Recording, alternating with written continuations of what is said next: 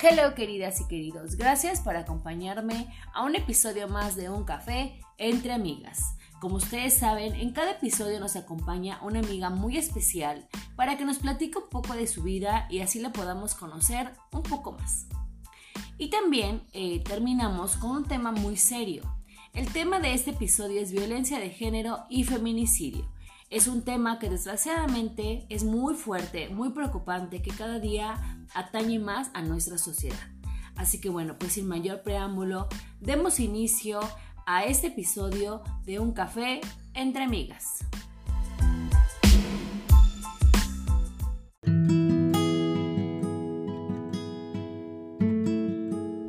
Le quiero dar la bienvenida a una mujer que admiro, quiero y respeto muchísimo. Ella es una mujer valiente, fuerte, sorora y sin lugar a dudas muy inteligente y me siento muy feliz de tenerla en este espacio. Ella es licenciada en Derecho con maestría en Gobierno y Políticas Públicas y actualmente trabaja en el Gobierno del Estado de Puebla. Así que recibamos con muchos aplausos a mi amiga Necané Susana Mesa. Mi querida Susi, muchas gracias por estar en este espacio. Em, gracias por aceptar. Y bueno, me gustaría saber cómo has estado. Bueno, en contexto, ella y yo fuimos compañeras en la maestría eh, en el Instituto de Administración Pública. Y la verdad es que me siento muy, muy contenta y muy halagada de, de tenerla aquí. Así que mi querida Susi, te escuchamos. Bueno, muchísimas gracias. La verdad es que hiciste una introducción que no me la esperaba, que me gustó mucho, porque es bonito recibir ese tipo de, de palabras y, y, sí, efectivamente, fuimos compañeras en la maestría, una maestría que creo que fue muy bonita. Bueno, no creo. Estoy segura de que fue muy bonita, mucho aprendizaje, mucha amistad y fue un, un, grupo muy, muy consolidado, lleno de rebeldes y eso fue lo que más me gustó. Y no, al contrario, Miri, gracias por, por haberme invitado desde la vez que, que me dijiste, sí dije, vamos, vamos y nos sumamos. Entonces, eh, muchas gracias. Gracias, Susi. Bueno, pues también, eh, ¿cómo has estado en estos, eh, pues ya, ya pasó que un año que salimos de la maestría? No más. año y medio, vamos. Año y medio. Año y medio, sí, es cierto. Bueno, ¿qué ha pasado en ese tiempo? Bueno, pues en ese tiempo viví la pandemia en diferentes etapas como muchas personas. Ah, la, creo que se repiten las mismas historias, ¿no? Pero eh, también padecí el COVID. La ventaja es que ya estaba la, vacunada y entonces bueno. no fue tan, tan agresivo en mi caso. Eh, solo que sí, a nivel familiar, pues sí fue un, un contagio bastante que se requirió de temas de oxígeno, hospitalización y demás, pero eh, yo creo, no, no creo, vuelvo a decir lo mismo, estoy segura, eh, la pandemia fue aprendizaje y sigue siendo aprendizaje. Sí, muy cierto. Y a veces queremos que ay, ya cuando ya no esté la pandemia, pero yo creo que a esas alturas ya sabemos, ya somos eh, muy fuertes y, y, y ya podemos saber actuar de acuerdo a nuestras circunstancias, o sea, porque si te llega a dar COVID, creo que ya tenemos ahorita más herramientas para saber qué hacer, qué no hacer y también cómo irnos cuidando. ¿no? Exacto, y, y, han surgido eh, dentro de esta pandemia varias palabras. O se han fortalecido o más personas las, las han conocido, en este caso resiliencia, ¿no? Por ejemplo, autocuidados, que sí. mucho tiene que ver con a lo mejor el tema que vamos a abordar después prevención. Exactamente. Y que el COVID ya se quedó para siempre. Claro. Entonces, no, ya no, ya no vamos a hablar de, de, es que en la pandemia, o sea, ya vamos a hablar de COVID de aquí en adelante y las sí. que sigan es, pues es que fue por el COVID. Claro, ¿no? sí, Entonces, sí, sí. Uh -huh. Las posibles mutaciones. Exactamente. Ay, qué miedo también. Antes uh -huh. que sí da miedo, pero bueno, hay que seguirnos cuidando, como sea, el autocuidado. Ok, mi querida Susi, pues como yo te había platicado eh, en, este, en estos episodios, eh, queremos conocer a nuestras invitadas y las queremos conocer a lo mejor en, en, pues un poquito más de su personalidad, más de su experiencia y que, no, y que también al finalizar, pues sí tocamos un tema muy serio, pero eh, aquí lo importante es también conocerlas, conocerte. Entonces vamos a iniciar con la primera, que se llama El lado oscuro.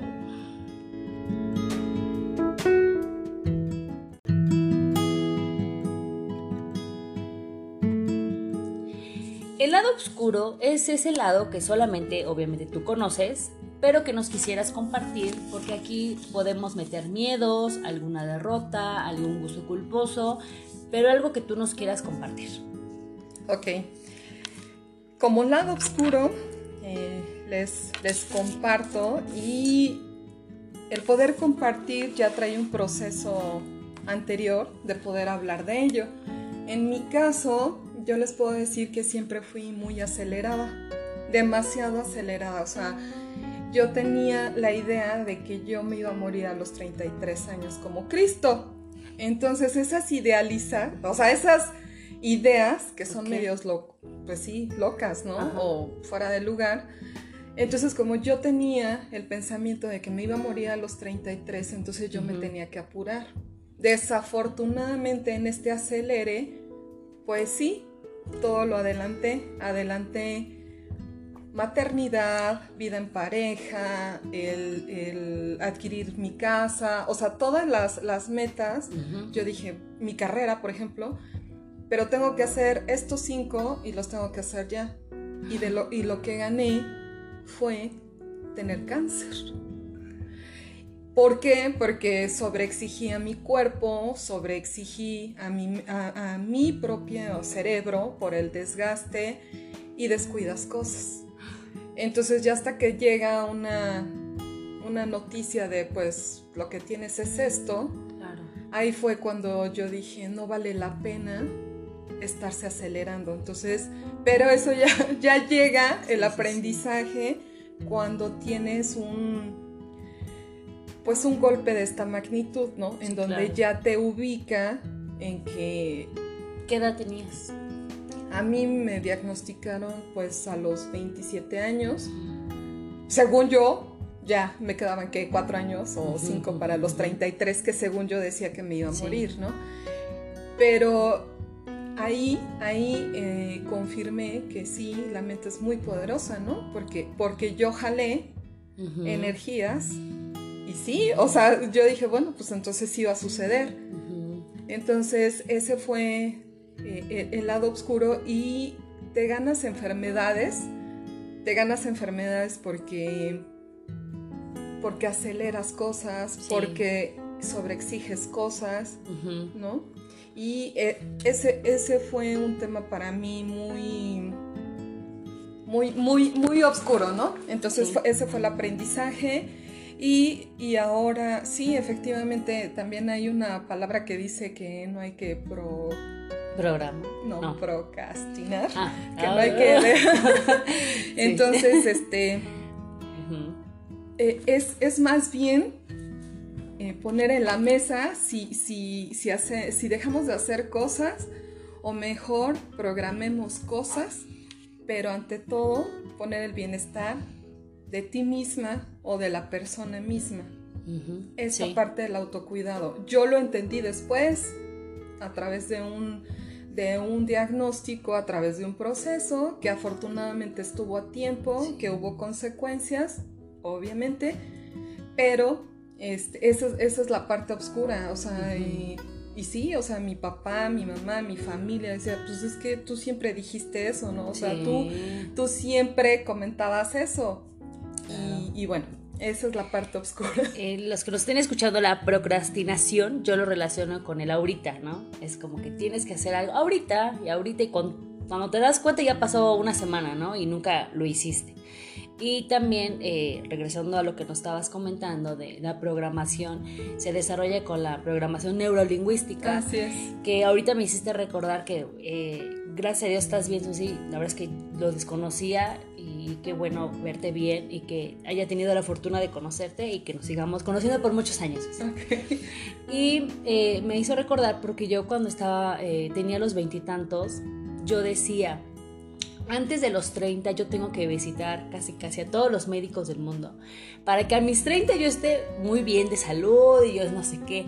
Y yo creo que una vez se lo conté a una amiga y ella me dijo, o sea, ¿qué estás diciendo? O sea, ya te escuchaste, o sea, ¿cómo estás llamando a ti que te pase todo antes de los 30 para que en los 30 pues según tú estés bien?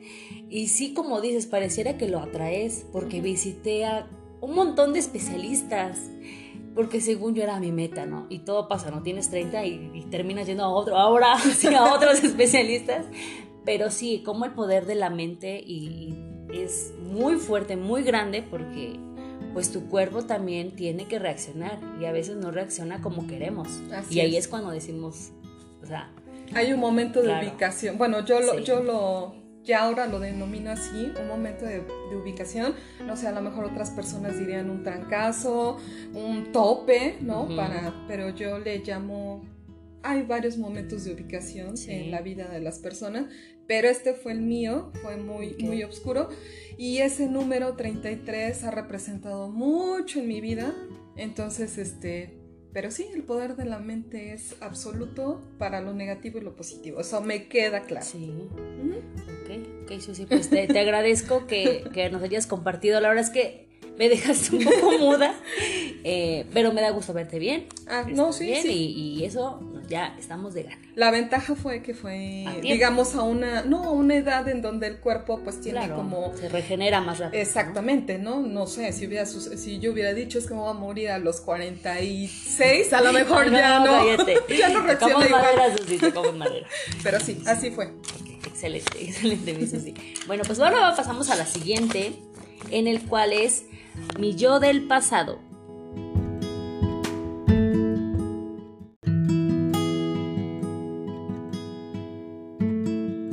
Esta sección habla, eh, más bien, es que tú nos platiques sobre esa mujer de hace 5, 10, 15, 20, los años que tú quieras eh, recordar.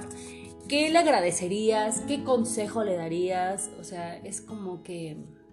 ¿Qué le dirías si lo tuvieras aquí enfrente? Ok. Yo le diría a Nekané del pasado, de hace, de hace 10 años, mm, que la ira no es la mejor, el mejor estado para una persona. La ira te hace cometer actos, de lo, en mi caso, de los que te arrepientes y sobre todo que hay expresiones o manifestaciones que después te arrepientes porque te, ciegas por la ira. Entonces, a mí, por ejemplo, en mi casa, y, incluso mi hija me dice la generala, porque soy muy tajante, mm, porque soy muy enojona, y no conviene. O sea, no, me refiero a una conveniencia personal, no conviene porque te, te armas una, una imagen negativa y permite que no, más bien genera que no haya acercamiento o confianza en mi círculo más cercano que es mi familia, ¿no? Entonces yo eh, diría, ¿sabes qué? Ya bájale a tu ira, a tus enojos, pero fue por la misma cuestión del acelere mío, ¿no? O sea, de, querer hacer todo, porque yo decía, o, sea, porque yo soy de, tengo que terminar esto, este, no sé, arreglar la casa, este, la tarea, eh, la oficina, no sé, entonces soy muy así. Y, este, y también le diría a Nekane de hace 10 años, lo que acabas de hacer lo hubieras hecho hace 10 años en el tema de salir de una relación bastante tóxica, pero no me arrepiento porque de todo, o sea, no me arrepiento, hubiera yo ganado más tiempo, solamente, hubiera yo ganado más tiempo, no me arrepiento, se dio en el momento que tuvo que ser, pero yo me iría más por el tema de la ira no es un buen estado. Me, hiciste recordar la película de Intensamente, de que todos ah. tenemos esa... De hecho, yo no la quise ver, ¿eh? No. No, o sea, mi hija me dijo, no la veas porque te va a afectar. Y no la aguanté. Ok. O sea, no la aguanté porque fue un un este... Lo que te choca, te checa. Exactamente. Tú ya lo dijiste. Así. O sea, y mi hija la identificó y me dijo, no la veas. Y pues no la aguanté. Porque sí era un... O sea, ¿qué, por qué me está diciendo algo a mí esta película? ¿No? Ah, ok, mira. Sí, es que sabes que a veces ese tipo de emociones... Así es. Eh, también nos afecta, porque como dices tú, la mente, el cuerpo, el hígado, eh, que es el que creo que también recibe toda la parte de que si te enojas, la parte de, ¿cuál es la de la vesícula? Exactamente. No, o sea, creo que a veces, digo, aparte yo lo digo aquí, ay, sí, yo súper eh, entendible, pero digo, me, creo que me vi un poco en ti porque sí, o sea, también llega un punto donde yo me estoy enojando a veces porque si ya pasó la mosca, maldita mosca, ahorita te tengo que encontrar. Y dices, a ver, pero ¿por qué te enojas? Yo lo sigo trabajando, te soy sincera, porque a mí esa parte de esa emoción de la ira y el enojo todavía no lo puedo como administrar. Ok. Correctamente. Pero, eh, pero bueno, pues como que dices tú, a veces son, eh, por algo pasan las cosas, digo, no es como que esté justificando mi enojo, pero también eh, sí me enojé también como que fue por algo, ¿no?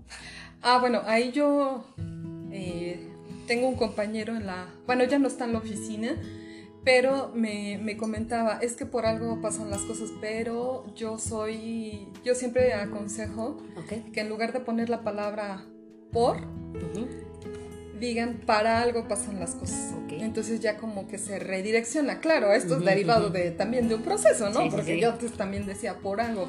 Y, era, y sentía que en ese momento era para justificar, pero ya al cambiar para es que entonces ya le pongas en dónde vas a colocar esa situación. Ese hecho, o mejor, ya lo plantees como una meta, nada más. ¿Sabes qué? Me encanta este espacio y espero que las personas que nos escuchen también, porque aprende, o sea, yo o sea, creo que eh, la vida es un constante aprendizaje. Sí, siempre. Eh, nunca terminas de aprender. Entonces, esto me encanta porque, fíjate, eh, yo siempre repetía, repetía y creo que también mi familia, ¿no? Por algo, por algo, por algo. Y gracias a esto, en este momento, el universo, para algo pasan las cosas. Entonces, sí, tienes razón, ya direccionas esa energía para que tienes que llegar a algún lugar y tienes que tener algún aprendizaje, porque si no pues de nada, de nada sirve. Pues excelente, mi Susi. La verdad es que, como te, como te decía, seguimos y seguimos aprendiendo y eso es lo padre, ¿no? Hoy aprendí algo nuevo y creo que ahorita vamos a aprender mucho, mucho más.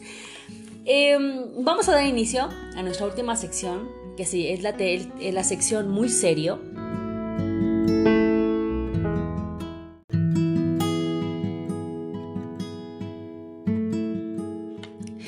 Aquí Em, como les comentaba y les he platicado, nuestra invitada es especialista en este tema y nos va a ayudar a entender porque independientemente de que ya pasó el día 8 de marzo, que fue el Día Internacional de la Mujer, siempre es importante eh, no solamente a lo mejor eh, eh, conmemorarlo una vez por mes o una vez por año, sino cada vez que podamos siempre volver a, recordar este tipo de temas porque nos va a ayudar también a comprender nuestra realidad que vivimos hoy en día. Y desgraciadamente hoy en día la violencia de género y feminicidios, em, pues creo que cada día, eh, creo que por promedio son 10 mujeres que, asesinan en México. Y esa es una cifra bastante preocupante porque podemos ser nosotras, nuestras hijas, nuestras, nuestras amigas, primas, etc. Y es un tema que sí tenemos que, repensar y, en cierta forma crear comunidad y una seguridad entre individuos, porque a veces queremos que todo el gobierno lo haga, pero cuando la seguridad entre individuos falta, pues estamos rotos como sociedad. Entonces, mi querida Susi, me gustaría empezar con este tema que es muy, muy amplio.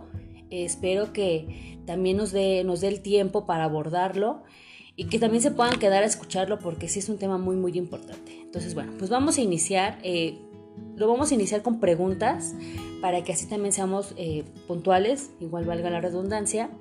Entonces a ver, la, primera, eh, ¿qué es la violencia de género? Ok, miri, aquí este, este concepto o este término tiene un significado, está conceptualizado, pero ah, no hay que perder el foco de que este término es para visibilizar una, una sistematización. Y cuando hablamos de sistematización es cuando se suman ciertos factores, ¿no? Y que, y que hacen un conjunto. ¿A qué voy? Te puedo decir que hay definiciones, por ejemplo, de la Ley General de Acceso a las Mujeres a una Vida Libre de Violencia, es un título muy grande para una ley, pero qué bueno que sea un título muy grande, ¿no? Y por ejemplo, eh, la ley, pues nos menciona que es un, es un acto o una omisión. Esto es lo que haces o dejas de hacer y que causa un daño en este caso pues en razón de género, pero que va totalmente dirigido. ¿Qué pasa con esto? De que tiene toda la intención, esos actos, de causar un perjuicio. Es decir, con toda la conciencia. ¿Por qué recalco este punto? Porque es, es falso que digan que un acto que va a causar un daño no fue premeditado. Eso no es, es un absurdo. Siempre va dirigido, siempre la persona que ejerce este daño está consciente de que va, de que va a ocasionar un daño, ¿no? Y bueno, cuando yo te decía lo que son, este, que es estructural, la violencia de género son, eh, son actos que van dirigidos, pero aquí es para subrayar, para enfatizar el hecho de que todas estas estructuras de poder se suman para ya no, ya no, ya están considerando eliminar que las mujeres es un grupo vulnerable. Qué bueno. Exacto. Entonces, es para que, para reconocer, para visibilizar que estas estructuras de poder y que históricamente se han repetido, van dirigidas hacia mujeres y hacia niñas y que les ocasionan, en este caso, cualquier daño. ¿Sí? Pero ya no plantearlo como a los grupos vulnerables que son mujeres y niñas, sino más bien a el género, ¿no? Claro. Entonces, es, bueno, te acabo de explicar lo que es el, bueno, les acabo de comentar lo que es el significado que nos, que nos dice la ley. Y entonces eh, el daño que se sufre puede ser psicológico, puede ser físico, puede ser económico, patrimonial, eh, sexual, sobre todo lo más grave, la muerte, pero hace aquí una, una, una precisión tanto en el ámbito público como privado.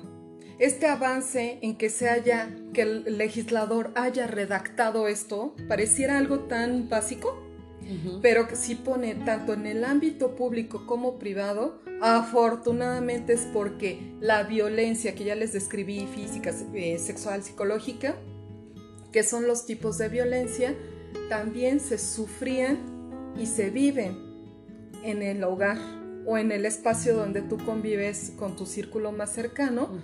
Y antes decían, no, pues si te, o sea, si te golpea y pasaba en tu casa, no lo consideraban violencia, ¿no? Entonces, es muy importante que recurramos a lo que indica la ley, porque entonces aquí ya es donde podemos corroborar que, o sea, que si la ley lo menciona es porque entonces sí puede ser este, valorado para ser sancionable, ¿no? Y el, el, gran avance de haberlo puesto de que en el ámbito público o privado. Y qué bueno porque justamente por el tema de la pandemia, desgraciadamente se creció el número de, violencia doméstica. Eh, sí, sí, este... O más bien se visibilizó porque creo que ya existía, ¿no? Exactamente, ahí está, ahí está la, cuestión. Y los datos, los datos que, son los oficiales, por ejemplo, yo recurro mucho al, al Secretariado Ejecutivo Nacional porque son este, datos oficiales y que de hecho esta información se toma para la creación de programas o políticas públicas. Entonces, pues, yo me voy a los datos del secretariado y hubo una la diferencia marcada entre 2019 y 2020, por ejemplo, en llamadas a 911 para reportar situaciones de violencia dentro de los hogares, sí, tuvieron una curva de, ah, o sea, de un 2% adicional, pero después tuvo un comportamiento a la alza por mes. Dios mío. ¿Por qué? Porque el confinamiento se fue dando también gradual, ¿no? O sea, primero fueron los... Eh, días. Exactamente, ya después... luego las empresas privadas se sumaron, luego obviamente los, eh, el sector público, y entonces ahí fue un... Se le llama hallazgo para confirmar que efectivamente entre más encierro había, entonces las llamadas, por ejemplo, a 911 subieron. Entonces este es un dato eh, que al ser oficial, pues ya se confirma el tema de la violencia al, interior de los hogares. Ay Dios. Ay Dios. sí, así es. Ok, bueno, pues en la siguiente. A ver, ¿qué relación existe entre el aumento de la violencia hacia la mujer y el COVID-19? Que bueno, ya, ya más o menos lo, lo, abordamos. pero bueno, un poquitito más. Bueno, eh, ahora vamos a hacerlo a lo global. En, en todos los países del mundo, en todos los países del mundo, eh, las mujeres y las niñas que sufren violencia en el hogar las aíslan. Y con el confinamiento, el aislamiento propició que también sus redes o los recursos para que las pudieran apoyar, pues también se, se encontraran aislados. Ahora, ¿qué relación existe? Pues la relación fue tan, tan notable que ya hay cifras oficiales, que ya hay compendios, que ya hay programas y políticas públicas con datos oficiales. Entonces la relación que te puedo de, lo que podemos decir es que es real, ¿no? El, el COVID-19 no solamente la visibilizó, sino que la oficializó. Dios mío. Ay, no, qué complicado. Muy bien, bueno, pues en la siguiente, a ver, se escucha hablar del violentómetro o el iceberg de la violencia de género. Y en ese, en ese mm, herramienta eh, se señala algunas actitudes eh, o manifestaciones violentas en la pareja.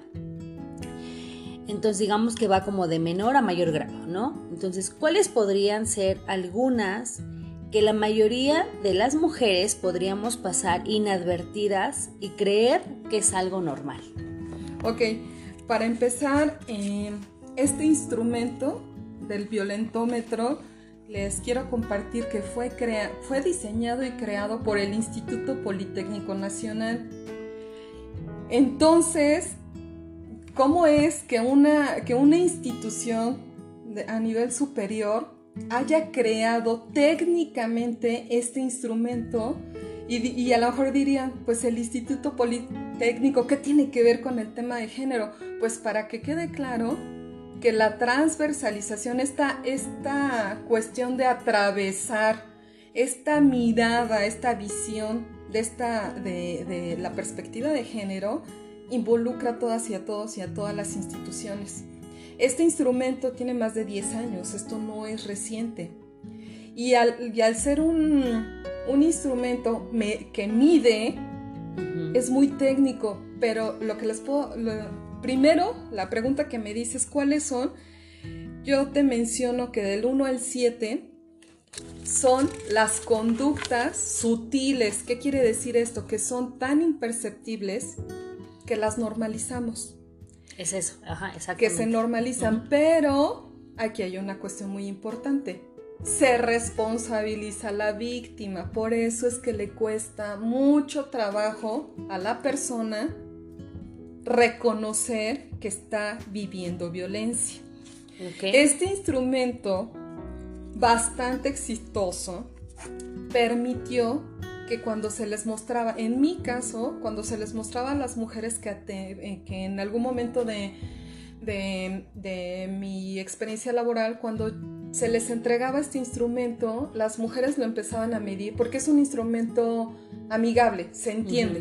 No es, o sea, es técnico en cuanto a, señalar cuáles son las conductas, pero es amigable porque se entiende.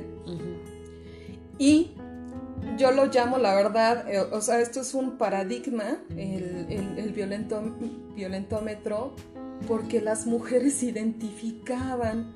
Entonces, Tú veías sus, caras, su gesticulación, leían el violentómetro y decían, entonces esto es violencia. Claro. O sea, había un hallazgo en su, en su vida personal que no identificaron anteriormente. Entonces el, el instrumento del violentómetro, la verdad, en, el caso de las personas que atendemos a mujeres víctimas de violencia, es un instrumento maravilloso. Y entonces, cuando ves el punto cero, que son bromas hirientes, hay bromas, ¿no? De, ay, chaparrita, pues sí estás re fea. Y, tú lo, y, lo toman normal, ¿no? O por ejemplo, cuando, cuando el chantaje, que está en el número uno, cuando te dicen, bueno, pues si no estás acá, tú te la pierdes. O, eh, o algún caso de, ah, ¿no lo vas a hacer?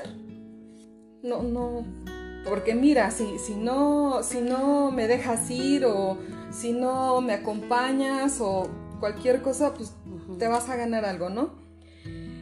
El hecho de mentir y engañar también es violencia.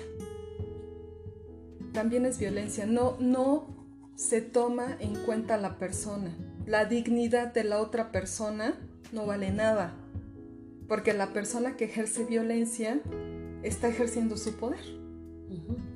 En el número, esta es la más importante, la ley del hielo o ignorar es una manifestación de violencia, porque la persona que te deja de hablar decidió no hablarte y ejercer la violencia sobre ti.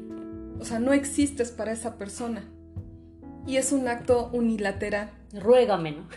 Exactamente. O muchos, esto, esto de la ley del hielo sucede mucho en los noviazgos, en las, en los, las y los adolescentes, ¿no? Pero es una forma de chantaje. Entonces, esto permitió que estas conductas, que a lo mejor eh, simbólicamente no representan nada, por supuesto que significan violencia. Por eso yo te comentaba, o sea, de, al, al número 7 son conductas tan sutiles que ni siquiera se detectan. ¿Podemos mencionarlas? Sí, eh, claro. Sí, del 1 al 7. Ajá. Bueno, bromas hirientes está en el número 0 porque lo coloca así la, el violentómetro. Chantajear está en el número 1. Mentir o engañar en el 2. Ignorar en el número 3. Celar en el número 4, que no nada más es una conducta agresiva, sino ya también es una conducta patológica. Ya. Porque ahí relaciona también el tema de la vestimenta, ¿no? Así de que ¿por qué te vas a ir vestida? ¿Quieres que todos los hombres o, mujeres te vean, no? Entonces sí también. Pero sobre todo, esto es una patología de la persona que ejerce la violencia. Eh, no es exclusivo de hombres, por eso mencionó, ¿no? Eh, de la persona y como es una patología, es un tema que tiene que trabajar la persona que está manifestando esa situación, ¿no? Eh, perdón, en el número... Ay, en el número 4, descalificar. No, perdón. En el 5, descalificar. En el 6, ridicula, ridicula, ya me trabé. Ridiculizar. y ofender. En el 7, humillar en público.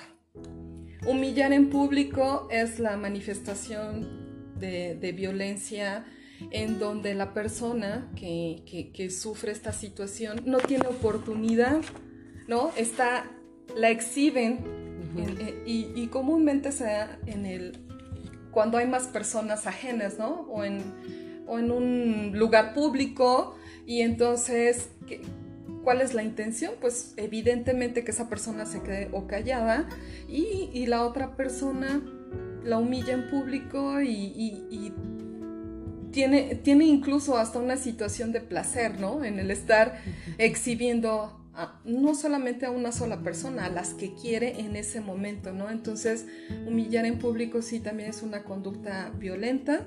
Entonces, por eso este instrumento, esta herramienta tan maravillosa del violentómetro es exitoso porque permite a las personas que viven, sufren violencia, identifiquen estas conductas, pero sobre todo es informarle que con estos colores los colores como semaforización es que si va aumentando, pues obviamente eh, puedes llegar lamentablemente, si no tomas a tiempo una decisión o no tienes redes de apoyo, puedes, puedes llegar al asesinato. Y no es que sea dramático, no es que sea exagerado, está comprobado. Si no hay una intervención profesional, integral, con la persona que sufre y vive violencia, sí puede llegar al extremo de la muerte. No es exageración. Y digo, este, esta herramienta, este instrumento, lo podemos encontrar en internet.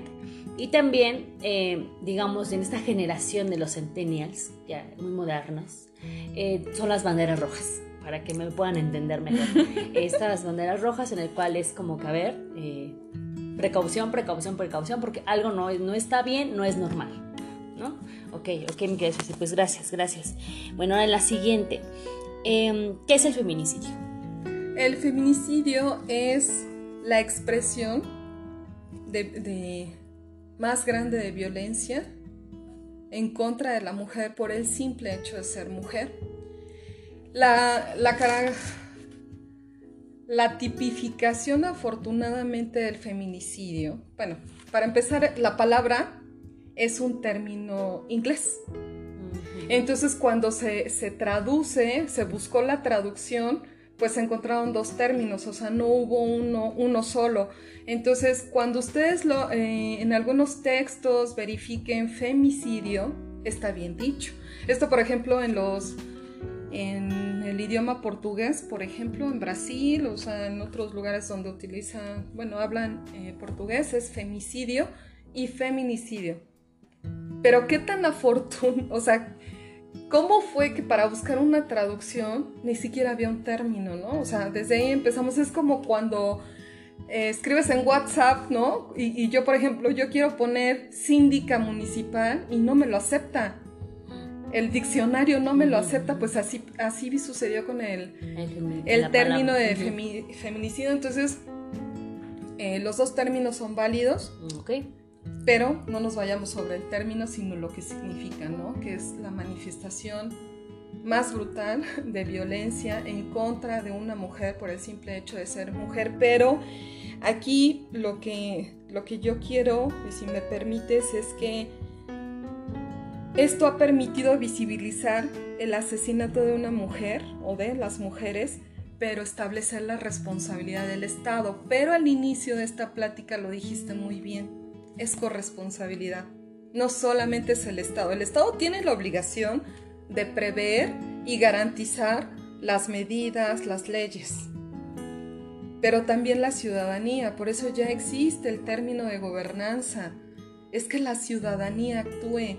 Porque la indiferencia, perdón, pero la indiferencia de la sociedad puede, no, o sea, puede generar una situación en que al no hacer caso o al voltearnos, y que exista la posibilidad tal vez de salvar a una mujer o a cualquier persona, pero en este caso a una mujer, a una, niña, a un adolescente, y no tomar esa conciencia y que, y que culmine con el, con el asesinato de una mujer, ¿no? O sea, en el transporte público, si tú eres testigo o estás presenciando un acto de violencia y que presumiblemente pueda pueda incrementarse y que pueda suceder algo más terrible y tú simplemente des la vuelta, pues entonces aquí es responsabilizamos al Estado, ¿no? O sea, lo responsabilizamos como sociedad, pero eh, también queda eh, el tema de... Queda también en evidencia esta parte de, nosotros como sociedad, ¿no? así también que estamos haciendo. Así es, pero, pero bueno, el término feminicidio lamentablemente se visibilizó esta situación, estos asesinatos, pero la característica perdón, principal, cuando hablamos de una tipificación de un delito, por ejemplo en el estado de Puebla, eh, está tipificado el feminicidio y también penalmente tiene una de las innovaciones más importantes en el Código Penal, que tiene agravantes que es un agravante, que entonces pueda alcanzar una pena mayor por alguna situación específica. En este caso, si la mujer ¿no? este, fue víctima de, feminicidio y aparte estaba embarazada, entonces la pena se acumula, ¿no? Para, para la persona que cometió el delito de feminicidio. Entonces, esto es una, por ejemplo, el Estado de Puebla es uno de los que tiene esta agravante y significan, bueno, se llama, ¿no? O sea, significan avances legislativos. Entonces, aquí en Puebla sí está, sí está tipificado. Es muy criticado que digan que, que se, se, implementa un tipo penal para reconocer el asesinato de las mujeres. Pues yo les diría a esas personas que dicen que, que se reconoce ese tipo penal, pues es gracias a la lucha de las mujeres históricamente. Y tú mencionaste que aunque el 8 de marzo ya pasó, seguimos en el mes de marzo y la lucha de las mujeres pues es interminable, porque siempre salen cuestiones y hay que intervenir en ellas. Entonces... Absolutamente. Así es, y el feminicidio lamentablemente tiene la, la, cuestión de que esta violencia es ejercida antes, durante y después del asesinato. ¿Qué quiere decir?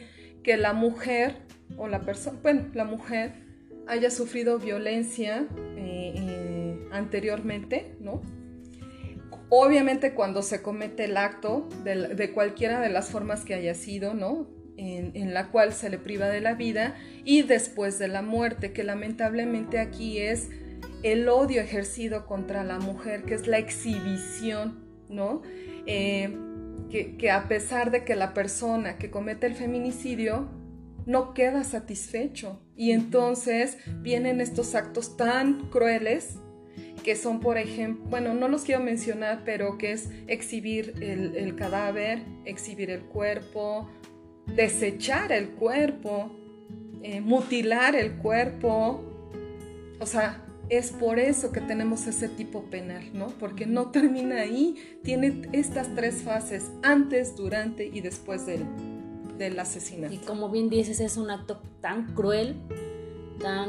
Eh, ay, no sé, porque mi, mi, ahorita se te pueden ocurrir como muchas palabras, pero creo que más groserías en mi mente, ¿no? Porque, porque qué, ay no, qué, seres humanos tan viles existen como para llegar a hacer ese tipo de acciones y como dices tú, antes, durante y después, el después, o sea, es que bueno, ya, ya la, ya la privase de la, de la, pues de la vida y todavía te ensañas en un acto tan vil, tan cruel y, no sé, o sea, sí es algo muy, muy fuerte, son, son temas muy fuertes que pueden, desgraciadamente, pues ya se ven como el pan de cada día en las noticias, en redes sociales eh, y, ay no, y, justamente eso, lo que acabas de mencionar, se ha pedido, y esto es mayormente por las acciones de las colectivas, ¿no? De, los, de las asociaciones a favor de los derechos de las mujeres. Si bien la noticia que dan de que se cometió un feminicidio, ya se pide que ya no exhiban. De la ley Olimpia. No, no, no, no. Eso es, eh, bueno, eso es violencia cibernética. No, me refiero a que ya no exhiban el cuerpo de la mujer. No, no, y está bien. la ley Olimpia, la ley Olimpia, pues es otro avance, ¿no? Y gracias a Olimpia y que derivado de un proceso personal, pues ella impulsó una ley, ¿no? Y aparte es poblana y pues yo creo que igual y la puedes tener de invitada aquí en tu programa, hacer las gestiones, pero bueno, a lo que voy es que las colectivas cuando reportaban los medios de comunicación y uno de ellos fue, y sí voy a entrarle al, al caso de Ingrid Escamilla, es cómo fue exhibido su cuerpo cuando su pareja eh, la desolló, le quitó la piel, ¿no? Y este y todavía mostraron las fotografías, o sea, el personal mismo de seguridad pública de Ciudad de México exhibe su cuerpo y todavía seguían diciendo, es que Ingrid Escamilla fue asesinada, bueno, eh, su esposo o su pareja, y no eran objetivos en dar la, información. A partir de, de este hecho, se expide la ley Ingrid y es para proteger la imagen de las mujeres víctimas de feminicidio. Entonces, por eso digo, esto nunca acaba, o sea, la, lucha sigue, ¿no?